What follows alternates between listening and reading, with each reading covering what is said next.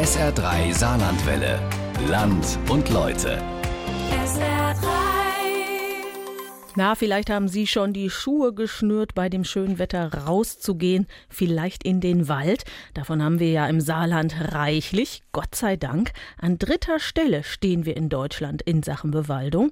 Aber zur Wahrheit gehört auch, das Saarland ist gleichzeitig dicht besiedelt und damit auch stark zugebaut.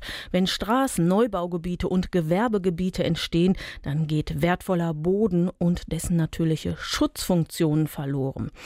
Wie groß ist das Problem Flächenversiegelung im Saarland und wie muss es künftig angegangen werden?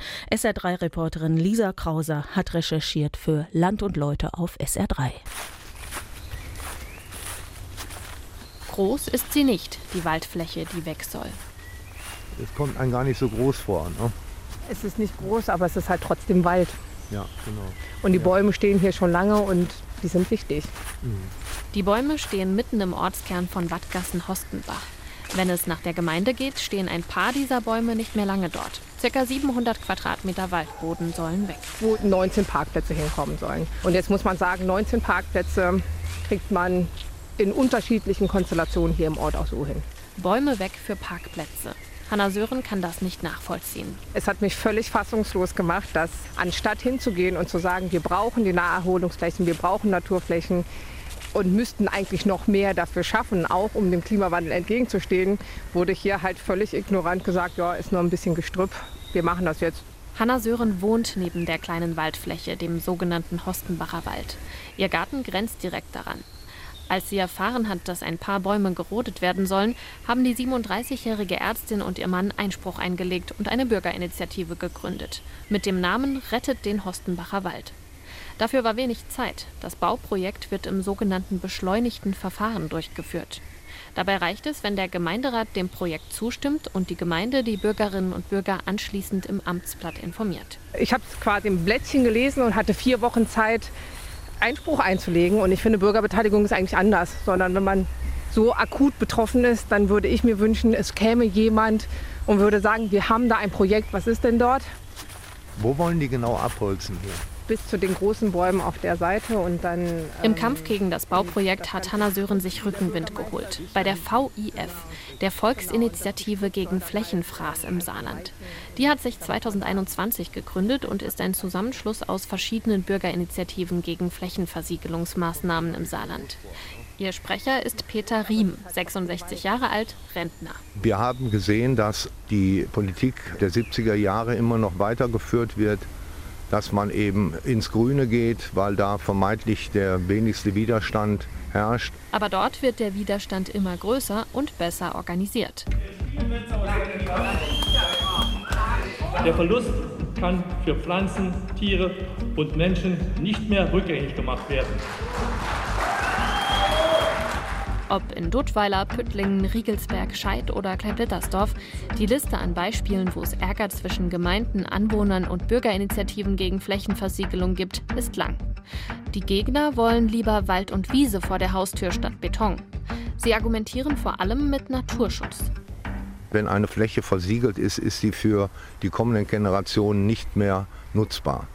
Wir haben so viele kleine und auch größere versiegelte Flächen, die zu bebauen wären. Und eine Waldfläche, eine Wiesenfläche zu versiegeln, verbietet sich sowieso und in der heutigen Zeit schon an erster Stelle. Für Peter Riem ein eindrückliches Beispiel, die Flutkatastrophe im Ahrtal. Die Starkregenereignisse an der A haben uns gezeigt, zu welchen Auswirkungen die fähig sind. Wir müssen da den Wald auch als Regenspeicher ansehen. Ein Waldboden kann ein Vielfaches an Regenwasser auffangen wie ein normaler Boden. Und auch darum muss der Wald geschützt werden. Das Saarland ist ein grünes Bundesland. Es gibt viel Wald hier. 39 Prozent der Landesfläche besteht aus Waldboden. Einen höheren Waldanteil haben nur Rheinland-Pfalz und Hessen. Aber das Saarland ist auch dicht besiedelt und damit dicht bebaut. Nach Angaben der Landesregierung sind etwa 10 Prozent der gesamten Fläche des Saarlandes versiegelt. Damit ist es das am zweitstärksten zugebaute Flächenland in Deutschland, gleich hinter Nordrhein-Westfalen. Laut Bauministerium kommen jeden Tag im Schnitt bis zu 0,1 Hektar Fläche dazu. Das sind im Jahr bis zu 50 Fußballfelder, die neu versiegelt werden. Das heißt, wo aus Wald, Acker oder Wiesenboden Beton oder Asphalt wird. Das ist eine Steigerung, die seit einigen Jahren in etwa konstant ist. Wie sich das Saarland damit im bundesweiten Vergleich einordnen lässt, weiß Dirk Löhr. Er unterrichtet als Professor für Umweltwirtschaft am Umweltcampus Birkenfeld und forscht zu den Themen Land und Boden. Das ist gar nicht so schlecht. Allerdings muss man sehen, dass wir von einem ziemlich hohen Niveau herkommen. Also, wenn man sich das absolute Niveau der Siedlungs- und Verkehrsfläche an der gesamten Landesfläche ansieht, da sind wir deutlich über dem Bundesdurchschnitt. Was jetzt das Wachstum angeht, sind wir aber auch deutlich darunter. Allerdings muss man auch sehen, dass wir hier im Saarland eine schrumpfende Bevölkerung haben. Die Millionendecke haben wir jetzt durchschlagen nach unten und es wird noch weiter nach unten gehen. Mit anderen Worten, es besteht kein Anlass zum Jubel. Wir müssen an dem Thema weiter dranbleiben. Das finden auch Umweltverbände. Erstmal herzlich willkommen heute hier am zukünftigen Baugebiet im Sauerbrot. Ich stelle mich mal kurz vor. Mein Name ist äh, Ronald Malta. Ich bin hier zuständig für die Bauverfahren beim BUND in Saarbrücken. Der Bund für Umwelt und Naturschutz hat zu einer Infoveranstaltung im Saarbrücker Wohngebiet am Homburg eingeladen. Ronald Malta will die Anwohnerinnen und Anwohner informieren, dass hier möglicherweise ein neues Wohngebiet entstehen könnte, auf einer etwa drei Hektar großen Grünfläche, wo jetzt noch Bäume stehen. Ein Investor hat Interesse bei der Stadt bekundet. Malta ist dagegen. Den rund 25 Menschen, die gekommen sind und jetzt im Halbkreis auf dem Bürgersteig um ihn rumstehen, erklärt er auch warum. Wenn irgendwo ein Baugebiet angelegt wird, sind natürlich viele Baumaschinen unterwegs, sind LKWs unterwegs und wir haben dann am Ende einen sehr stark verdichteten Boden. Und wer das kennt, ein festgebackener Boden, da fließt das Wasser direkt ab, da geht die Speicherfunktion für das Regenwasser verloren. Dann haben wir hier auch ein Problem mit dem Starkregen. Und wir haben natürlich auch ein Problem mit unserem Klima, denn wir haben bereits hier überall Bebauungen. Und wenn diese letzte Grünfläche hier in der Mitte verschwindet, dann haben wir natürlich keine ausgleichende Funktionen mehr, wenn es wärmer wird, jetzt durch den Klimawandel. Das haben wir ja auch teilweise schon erlebt in den letzten Jahren, wie heiß es werden kann. Viele der Leute, die gekommen sind, scheinen die Argumente einleuchtend zu finden. Aber nicht alle. Neue Wohnungen werden doch dringend gebraucht, sagt ein Anwohner. Viele Familien im Saarland suchen händeringend ein Baugrundstück oder ein Haus. Ronald Malta ist aber der Meinung, dass dafür kein Wald weichen muss. Es gäbe genug Baulücken und alte, leerstehende Häuser im Saarland, vor allem auf den Dörfern. Der BUND fordert deshalb, dass Baulücken und Leerstände besser genutzt werden. Dazu bräuchte es im Saarland nach Ansicht von Ronald Malta unter anderem ein Baulücken- und Leerstandskataster. Man hat das zum Beispiel in Stuttgart gemacht und da hat man sämtliche Baulücken erfasst. Und da kommt natürlich immer das Argument, ja, die gehören jetzt Privatleuten, wollen die überhaupt verkaufen? Man hat das ganz geschickt gemacht, wenn jemand seine Grundsteuern zahlt, kriegt er eine Rechnung und da liegt dann gleich der Prospekt bei, wenn Sie Ihre Baulücke verkaufen wollen oder wenn Sie sie bebauen wollen, beraten wir Sie. Es gibt ein eigenes Beratungsbüro, deswegen fordern wir als BUND, das muss auch hier in Saarbrücken möglich sein. Bisher ist das in Saarbrücken nicht möglich. Auch ein saarlandweites Leerstands- und Baulückenkataster gibt es nicht. Laut dem saarländischen Wirtschaftsministerium ist ein Kataster für alle gewerblichen Brachflächen in Planung. Bei den Baulücken und Leerständen für Wohnzwecke sollte jede Kommune eigentlich einen Überblick haben, sagt der saarländische Wirtschaftsstaatssekretär Jürgen Barke. Das muss jetzt sauber zusammengetragen werden. Die Instrumente dafür sind zum Beispiel der Landesentwicklungsplan Siedlung und der Landesentwicklungsplan Umwelt, die ja in einem Produkt jetzt auch demnächst das Licht der Welt erblicken sollen. In diesen Werken wird dann das komplette Leerstandsgeschehen abgebildet sein. Der neue Landesentwicklungsplan. Ein Wort so tröge wie Flächenversiegelung und ein Wort, das seit Jahren durchs Land geistert. Immer wieder fragen unter anderem Kommunen und Umweltverbände, wo er denn bleibt, der neue Landesentwicklungsplan. Er ist nämlich das zentrale Instrument, mit dem die Landesregierung festlegt, wo wie gebaut werden soll, mit dem also gesteuert werden kann, wie viel wo versiegelt wird. So ein Landesentwicklungsplan soll alle 10 bis 15 Jahre erneuert werden, damit er noch zeitgemäß ist. Der saarländische ist über 15 Jahre alt und damit in vielen Dingen nicht mehr zeitgemäß. Der Klimawandel und seine Folgen zum Beispiel waren vor 15 Jahren noch nicht so ein großes Thema wie jetzt. Ein aktueller Landesentwicklungsplan ist deshalb so wichtig, weil das, was da drin steht, weitestgehend verbindlich ist, sagt Dirk Löhr vom Umweltcampus Birkenfeld. Dort sind die Ziele und Grundsätze der Landesplanung festgelegt. Das heißt, Ziele sind verbindlich und wenn auch in den Kommunen die Planung dann exekutiert wird, ist das verbindlich. Man kennt ja das Saarland. Einer kennt den anderen und so weiter. Das ist besser als der Kölsche Klüngel. Und da ist man leicht irgendwo ganz anders, als man nach den Zielvorstellungen der Landesregierung eigentlich sein sollte. Und deswegen ist es ganz wichtig, dass die Ziele festgelegt sind. Den Flächenverbrauch im Saarland zu reduzieren, das hat hohe Priorität, heißt es aus dem Umweltministerium. Deshalb gibt es vom Land Fördergelder, wenn Kommunen dafür sorgen, dass mehr innerorts gebaut wird und Leerstände besser genutzt werden. Eine Trendwende im Flächenverbrauch sei eine der wichtigsten Aufgaben des Umwelt- und Bodenschutzes. Was Trendwende konkret heißen soll, beschreibt Umweltminister Reinhold Jost so. Trendwende heißt Beispiel Hochwasser und Starkregen muss noch stärker, als das in der Vergangenheit der Fall war, bei der Ausweisung von entsprechenden Gebieten mitgedacht werden. Da muss es dann auch mal zu dem ein oder anderen No-Go kommen. Das Zweite ist die Frage, muss es, darf es zukünftig Baugebiete geben, wo die Grundstücke 11 oder 12 A groß sind? Nein. Muss es denn in der Regel das freistehende Einfamilienhaus sein oder könnte es nicht die Ausnahme sein, als freistehendes Gebäude und die Regel eine entsprechende Doppelhausbebauung, die ja auch nochmal zur entsprechenden Flächenentsiegelung oder weniger Flächenverbrauch führt. Vor allem aber müssten erstmal die Baulücken und Leerstände genutzt werden, die schon da sind, sagt auch der Umweltminister. In manchen Kommunen im Saarland funktioniere das schon ganz gut. Es gäbe einige Orte, die es geschafft hätten, Leerstände zu beseitigen und baureife Grundstücke endlich zu bebauen zum Beispiel Hasborn-Dautweiler in der Gemeinde Tolai. In vielen Orten klappt es aber nicht gut, unter anderem, weil die Eigentümer nicht verkaufen wollen. Da müsse man gegensteuern, sagt Joost. Da geht es schlichtweg um die Daumenschrauben, die man den Eigentümern anlegen muss. Das heißt, wir müssen den Druck erhöhen auf diejenigen, die seit Jahren, teilweise sogar Jahrzehnte baureife Grundstücke haben, sie aber nicht bebauen aus unterschiedlichsten Gründen. Der eine oder andere sagt, sie wären für die Enkel, die haben aber noch nicht einmal Kinder. Andere haben sie als Spekulationsobjekt und da muss man ran. Hier setzt Joost auf eine neue Grundsteuerregelung, die Grundsteuer C, die bundesweit kommen soll. Ab 2025 sollen Gemeinden die Grundsteuer auf baureife Stücke erhöhen können. Joost will dafür sorgen, dass nur die Gemeinden neue Baugrundstücke ausweisen dürfen, die diese Steuer einführen. Ganz ohne Bauen auf der grünen Wiese geht es nach Ansicht von Reinhold Joost nicht. Es müsse aber anders gebaut werden. Das beginnt bei der Frage, wie viel Grün muss da sein und wie viel Beton wird akzeptiert.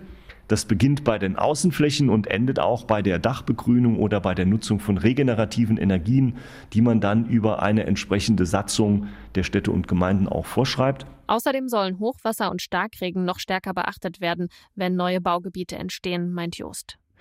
In den Antworten des Ministers steckt viel soll und müsste und künftig. Wie genau das alles aussehen soll, sollte in besagtem Landesentwicklungsplan drinstehen. Der besteht aus zwei Teilen. Das Umweltministerium, SPD, ist für den Teil Umwelt zuständig. Der jetzige ist aus dem Jahr 2004. Das Innenministerium, CDU, ist für den Teil Siedlung zuständig, aus 2006. Schon im Koalitionsvertrag von 2012 und im Koalitionsvertrag von 2017 haben CDU und SPD versprochen, dass aus beiden Teilen ein zusammengeführter neuer Landesentwicklungsplan Saarland werden soll. Wo bleibt er also? Wir sind im Moment im internen Abstimmungsverfahren. Das Innenministerium als federführendes Haus, was der die Landesplanung innehat, die bis zum Jahr 2012 bei mir im Haus, im Umweltministerium war. Und mein Haus, was die Schutzgüter beispielsweise wie Boden, Wasser, Artenschutz in der Abstimmung hat. Und das ist naturgemäß nicht ganz so einfach. Das weiß ich auch aus meinem eigenen Hause, weil da ist die Landwirtschaftsabteilung manchmal etwas anderer Auffassung wie die Wasserabteilung oder wie die Abteilung Naturschutz. Wir haben aber einen entsprechenden kommentierenden Bericht unsererseits hinterlegt und haben gesagt, wo und wie wir Schwerpunkte in diesem gesamten Kontext sehen. Und da ist natürlich das Thema Flächenverbrauch einer der Punkte, die wir uns ganz genau angucken. Dieses ist jetzt in der Abstimmung. Klingt, als wäre da noch einiges zu tun. Heißt, der Landesentwicklungsplan wird auch in dieser Legislaturperiode bis Ende März nicht mehr fertig? Dass es noch in dieser Legislaturperiode zu einer Verabschiedung des Landesentwicklungsplans neu kommen wird, das glaube ich eher nicht. Zur Begründung nennt Joost unter anderem organisatorische und personelle Probleme. Aus dem Innenministerium, geführt von Innenminister Klaus Bouillon, heißt es, es gebe noch einige strittige Fragen zwischen den beiden Ministerien. Weil Umwelt- und Innenministerium sich offenbar nicht einig werden, ist ein neuer Landesentwicklungsplan, die wichtigste Stellschraube zur künftigen Planung von Flächenversiegelungsmaßnahmen, also immer noch nicht in Sicht. Wenn nach der langen Wartezeit etwas Vernünftiges dabei rumkäme, könnte man nachsichtig sein mit der Landesregierung, meint der Professor für Umweltwirtschaft Dirk Löhr. Das Allerwichtigste ist seiner Ansicht nach, dass die Landesregierung sich im neuen Landesentwicklungsplan klar definierte Ziele steckt, so wie die Bundesregierung, die den Flächenverbrauch von aktuell 56 Hektar pro Tag bis 2030 auf 30 Hektar pro Tag reduzieren will. Das Land muss sagen, wir möchten bis zum Jahr X die und die Flächenneuausweisung, die und die Neuversiegelung und auch sagen, wo. Und dann muss man sich messbar machen. Und dann sieht man, ob diese Zielsetzung erreicht wurde und wo nicht. Da machen sämtliche Landesregierungen derzeit einen dicken Bogen darum. Man möchte sich eben nicht messbar machen. Dieses Ziel, dieses Flächenziel muss auch auf das 30 Hektar Ziel zugeschnitten sein. Das Saarland hätte da im Übrigen ganz gute Voraussetzungen. Wir haben ja jetzt im Saarland schon relativ geringe Zuwächse und da könnte das Saarland durchaus auch ein Vorbild für andere Bundesländer sein. Von 32 potenziellen europäischen Standorten, die auch auf Herz und Nieren von Eswold geprüft worden sind, fiel die Wahl am Ende auf das Saarland. Die Saarländerinnen und Saarländer können stolz sein auf ihr Bundesland. Vor der Gemeinderatssitzung auf, auf der Straße in Überherrn. Rund 50 Menschen haben sich versammelt, um gegen die Ansiedlung der Batteriefabrik Eswold zu demonstrieren. Auf dem Mundschutz steht Go Home Eswold. Unterstützung erhält die Bürgerinitiative von den Naturschutz- und Umweltverbänden NABU, BUND und Greenpeace. Sie sind alle gegen den Bau der Batteriefabrik auf dem Linzler Feld. Die Ansiedlung des Batterieherstellers Eswold in Überherrn. Ein Projekt, das die Gemüter im Saarland besonders erhitzt. Hier geht es nicht um Wohnraum, sondern um Arbeitsplätze. Das Saarland ist darauf angewiesen, dass sich neue Branchen ansiedeln. Dass dafür eine riesige Ackerfläche, das Linzler Feld in Überherrn versiegelt werden soll, ist Umweltverbänden und Bürgerinitiativen ein Dorn im Auge.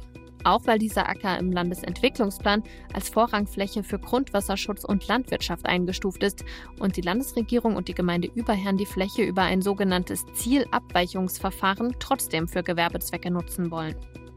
Die Gegner fordern, dass die Fabrik stattdessen auf einer alten Brachfläche gebaut wird, einem sogenannten Brownfield, zum Beispiel auf dem alten Kraftwerksgelände Ensdorf. Was in der Theorie einfach klingt, ist in der Praxis aber schwierig, sagt Wirtschaftsstaatssekretär Jürgen Barke. 80 Hektar zusammenhängende Fläche, die nun mal für die Umsetzung dieses Projektes gebraucht wird, haben wir auf keiner Brownfield-Fläche.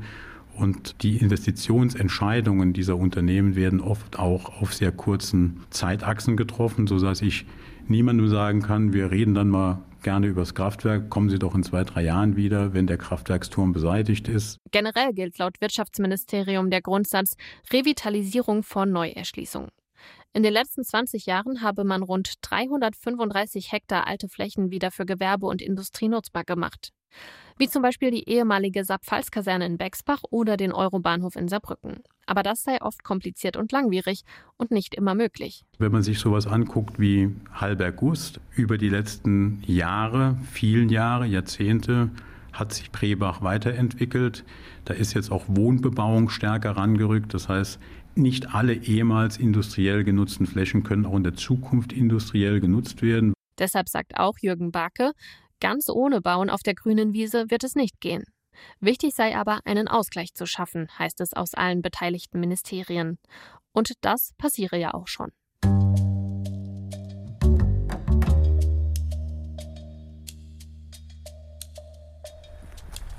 Wie groß ist die Fläche insgesamt? Also die Beweidungsfläche, das sind so knapp 13 Hektar. Also eigentlich noch ein kleines Beweidungsprojekt, aber ich denke, es wird trotzdem sehr interessant, auch für die Spaziergänger, die hier vorbeikommen. Und es wertet die Fläche einfach ökologisch auf, weil sie ganz neue Strukturen bekommt. Andreas Ney und Wendelin Schmidt stehen vor einer großen braunen Wiese mit viel Gras und Gestrüpp. Hinter ihnen dröhnt es aus den Firmengebäuden. Sie sind mitten im Industriegebiet Liesdorfer Berg. Als das entstanden ist, hat die Stadt als Ausgleich Ackerland in Brachfläche umgewandelt, also in hochwertigeren Boden. Andreas Ney erzählt. Also das waren sehr große Ackerflächen hier und dann wurde natürlich dieses große Industriegebiet mit ungefähr 100 Hektar Netto-Industriegebietsfläche erschlossen. Dazu wurden dann teilweise Ausgleichsflächen hier drumherum angelegt, teilweise aber auch weiter weg, also im ganzen Stadtgebiet und sogar oben auf dem Saargau und in anderen Gebieten. Was wir hier jetzt sehen, soll extensiv genutztes Grünland werden. Also wir sind jetzt gerade dabei, hier ein Beweidungsprojekt umzusetzen. Das heißt, da sollen demnächst einige Galloway-Rinder draufstehen und die Fläche soll dann halt möglichst ökologisch hochwertig bewirtschaftet werden durch die Beweidung, durch diese Rinder. So soll sich die Bodenqualität immer weiter verbessern. Wie gut das klappt, guckt sich Wendelin Schmidt vom Naturschutzbund NABU regelmäßig an. Er ist wie Andreas Ney von der Stadt Saloy studierter Biogeograf. Wendelin Schmidt findet, dass die Ausgleichsmaßnahmen hier am Liesdorfer Berg ganz gut gemacht sind. Er achtet vor allem darauf, wie sich die Artenvielfalt entwickelt. In den letzten Jahren haben sich einige neue Tierarten angesiedelt, zum Beispiel die Uferschwalbe. Wendelin Schmidt weiß aber, dass das nicht überall so gut funktioniert. Es kommt immer darauf an, wie so eine Maßnahme gemacht wird und wie auch längerfristig mit der Maßnahme umgegangen wird. Also oft sind bis zu 30 Jahre Pflegemaßnahmen auch erforderlich. Das ist ein sehr langer Zeitraum. Und wenn man aber sicherstellen kann, dass das gewährleistet ist, dann sind diese Aus Ausgleichsmaßnahmen natürlich sinnvoll, aber manchmal hapert es hier aber auch. Teilweise sind kleine Kommunen damit überfordert. Im Bundesnaturschutzgesetz Paragraph 15 ist festgelegt, dass es für Eingriffe in die Natur Ausgleichs- oder Ersatzmaßnahmen geben muss. Das heißt, dass wenn irgendwo was versiegelt wird, im Idealfall anderswo Fläche entsiegelt wird oder aber ein Stück Natur so aufgewertet wird, dass es den verlorenen Boden und dessen natürliche Funktion ausgleicht, so wie hier auf dem Liesdorfer Berg. Dass zubetonierte Fläche tatsächlich wieder entsiegelt wird, passiert eher selten, sagt Andreas Ney. Man muss ganz klar sagen, hier stößt dieses System von Eingriffen und Ausgleichen eigentlich an seine Grenzen, weil wir einfach diese Flächen zur Entsiegelung gar nicht haben. Das ist natürlich der optimale Ausgleich für einen Eingriff, wenn man eine zu versiegelnde Fläche damit ausgleicht, indem man eine andere Fläche entsiegelt, zum Beispiel eine überdimensionierte Straße haben wir hier in Liesdorf zum Beispiel, die wollen wir entsiegeln. Aber wir haben äh, zu wenige dieser Flächen, um alle Flächen auszugleichen, die versiegelt werden. Wenn eine Kommune keine freie Fläche für Ausgleichs- oder Ersatzmaßnahmen hat, kann sie auch Ökopunkte kaufen. Von Renaturierungsmaßnahmen, die anderswo gemacht worden sind. Ein System, das manche Umweltschützer als modernen Ablasshandel kritisieren. Aber selbst wenn Boden entsiegelt wird, was teilweise auch über Förderprojekte der Landesregierung passiert, dauert es lange, bis der Boden sich wieder erholt hat. Wendelin Schmidt. Man sagt auch zum Beispiel, dass ein Boden, der im Wald mit schweren Forstmaschinen befahren wird, Jahrzehnte braucht, um diese Verdichtung wieder auf natürlichem Wege aufzuheben. Außerdem gibt es Ausnahmeregelungen. Wenn kommunale Bauverfahren im beschleunigten Verfahren nach 13b Baugesetzbuch durchgeführt werden, so wie beim Parkplatzprojekt in Wattgassen-Hostenbach, sind keine Ausgleichs- oder Ersatzmaßnahmen vorgeschrieben. Das kritisieren der NABU und andere Umweltschutzverbände. Der BUND findet es außerdem nicht sinnvoll, dass Ersatzmaßnahmen kilometerweit weg erfolgen, was auch vorkommt. Ob und wie die Maßnahmen gemacht werden, wird nicht unabhängig kontrolliert. Die Kommunen sind selbst für die Kontrolle zuständig. Auch ein landesweites Ausgleichskataster gibt es nicht. Also die Uferschwalben waren übrigens zuerst da hinten an der Wand. Da haben die sich so Löcher reingebuddelt und jetzt sind sie da auf der Rückseite der Wand. Die Ausgleichsflächen am Liesdorfer Berg sind ein Positivbeispiel. Und trotzdem, ein echter Ersatz für den verlorenen Boden sind sie nicht. Ein aufgewerteter Boden gleicht einen versiegelten Boden nicht aus, sagen Wendelin Schmidt vom NABU und Andreas Ney von der Stadt Saloy. Diese Bodenversiegelung ist natürlich nicht dadurch auszugleichen, dass man irgendwo Bäume pflanzt oder eine Wiese anlegt. Das kann man sich äh, sicherlich nicht hundertprozentig so ausgleichen, aber nach den gängigen Bewertungsverfahren gilt dieses Industriegebiet als ökologisch ausgeglichen. Das ist quasi der Stand der Technik. Ein besseres Verfahren haben wir eigentlich nicht im Moment. Ein Verfahren, das Kritiker als Augenwischerei bezeichnen. Und auch Landwirte sind nicht begeistert, denn wo Acker zur Ausgleichsfläche wird, geht Boden für die Landwirtschaft verloren.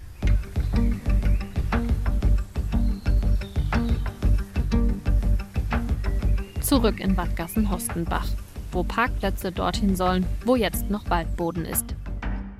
Die Gemeinde kann die heftige Kritik an der Maßnahme nicht nachvollziehen. Dort betont man, dass nur wenige Bäume gefällt werden müssten und dass im Rahmen der Maßnahme eine andere, voll versiegelte Parkplatzfläche durch eine wasserdurchlässige Pflasterdecke ersetzt werde. Sie verweist außerdem darauf, dass die verlorenen Bäume, obwohl es dazu keine Verpflichtung gibt, weil beschleunigtes Verfahren, ausgeglichen werden sollen. Um die Entwicklung von Gemeinden voranzutreiben, sei es außerdem gang und gäbe, solche Bauverfahren im beschleunigten Verfahren durchzuführen. Am Ende geht es hier tatsächlich nur um ein kleines Stückchen Waldboden. Im Vergleich mit der geplanten S-Volt-Ansiedlung auf dem Linzler Feld ein Tropfen auf den heißen Stein. Trotzdem ärgert Hanna Sören diese Maßnahme hier ganz besonders. Nicht nur, weil sie direkt nebenan wohnt, sagt sie. Das ist halt ein schönes Beispiel, weil es so tief und tief und tief unsinnig ist. Also es ist einfach so, dass ohne Not für die reine Bequemlichkeit ein Stück Wald geopfert werden soll. Und das können wir uns heutzutage einfach nicht mehr leisten.